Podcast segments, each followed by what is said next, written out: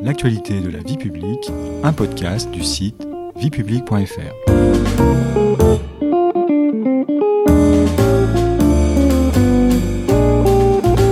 Bonjour à tous, bonjour Chloé. Bonjour Patrice. Les 10 et 24 avril 2022 aura lieu l'élection du président de la République. À cette occasion, notre podcast L'actualité de la vie publique vous propose une nouvelle série consacrée à cet événement majeur de la Ve République.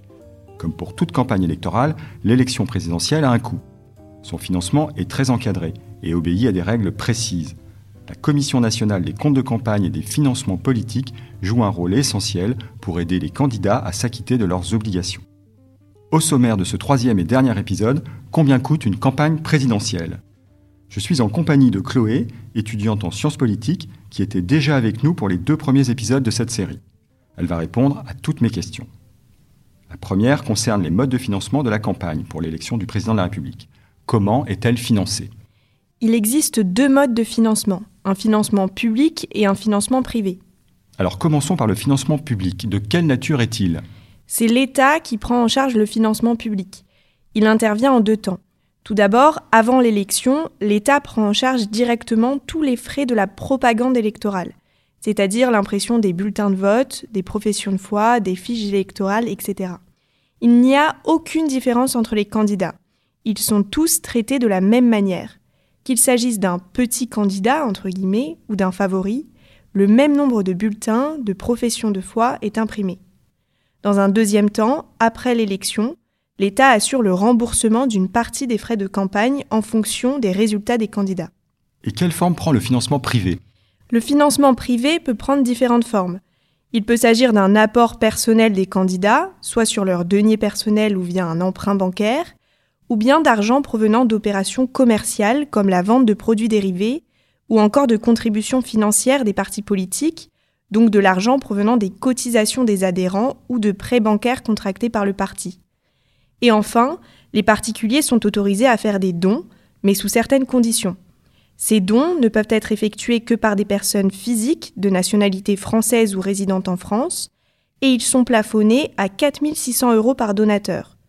Tout don supérieur à 150 euros doit être versé par chèque. Les entreprises peuvent-elles, Chloé, comme aux États-Unis, participer au financement de la campagne? Non, les entreprises, et c'est le cas aussi des associations, des fondations, des syndicats, des collectivités locales, ne peuvent financer une campagne. Depuis la loi du 19 janvier 1995, les dons, mais également les avantages en nature, sont proscrits. Est-ce que les candidats peuvent recevoir de l'argent d'un État étranger? Non. Depuis 2017 et le vote de la loi pour la confiance dans la vie politique, un État étranger ou une banque non européenne, donc située hors de l'Union européenne, ne peuvent ni prêter ni financer un parti politique français ou un candidat. Et quelles sont les dépenses types engagées par les candidats?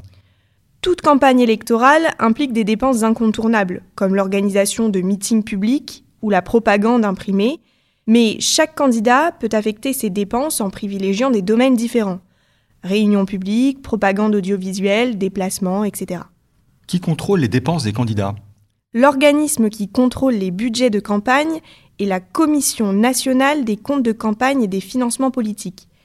Cette commission est une autorité administrative indépendante qui a été créée par la loi du 15 janvier 1990 relative à la limitation des dépenses électorales et à la clarification des activités politiques. Quelles sont ces missions? La commission a deux grandes missions. La première consiste à contrôler les comptes de campagne à l'occasion des élections politiques et la seconde se rapporte à la réception et à la vérification des comptes des partis politiques, puis à leur publication. Les décisions de la commission, Chloé, peuvent-elles être contestées par un candidat ou un parti politique? Oui, Patrice, c'est possible.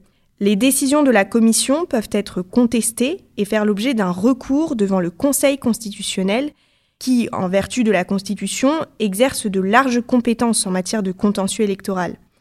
Un recours peut être exercé par exemple dans le cas du rejet des comptes de campagne d'un candidat ou en cas de contestation du montant du remboursement forfaitaire des frais de campagne.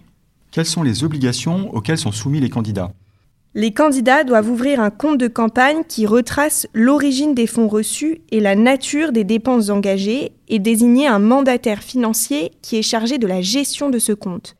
Le compte de campagne présente également dans une annexe les dépenses engagées par les partis politiques qui soutiennent les candidats.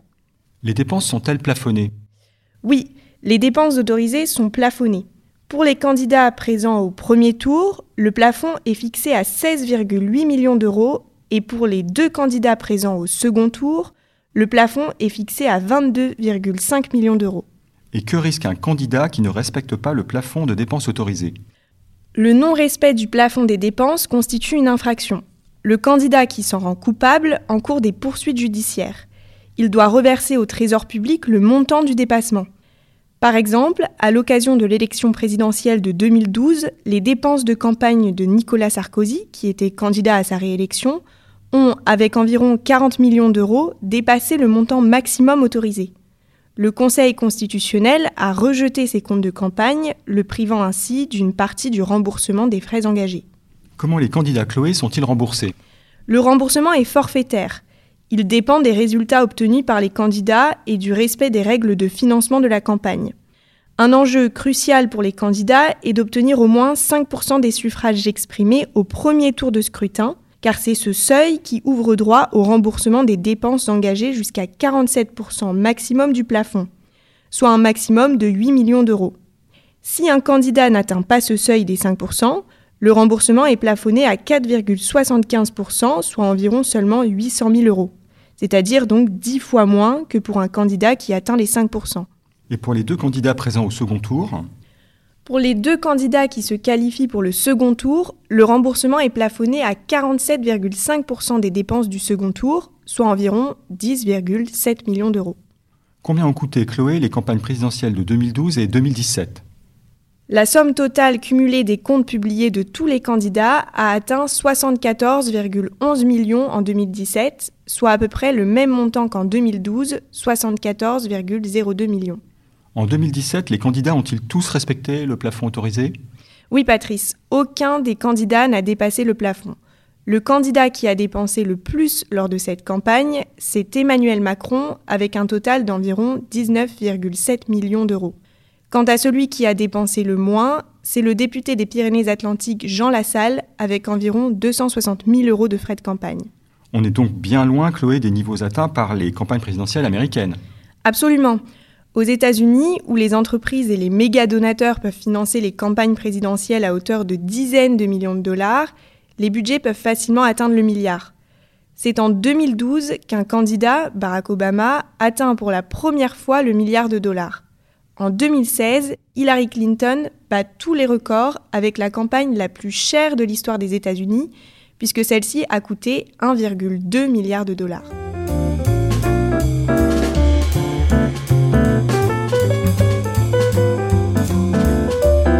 Merci Chloé. C'est la fin de cet épisode et de la série que nous avons consacrée au président de la République, dont la prochaine élection aura lieu, on vous le rappelle, les 10 et 24 avril prochains. Vous pouvez réécouter cet épisode et toute la série sur vos plateformes préférées et notre chaîne YouTube. N'hésitez pas à vous y abonner. Et pour en savoir plus, rendez-vous sur notre site internet viepublique.fr et nos réseaux sociaux. On se retrouve très bientôt. Au revoir Chloé, au revoir à tous. Au revoir.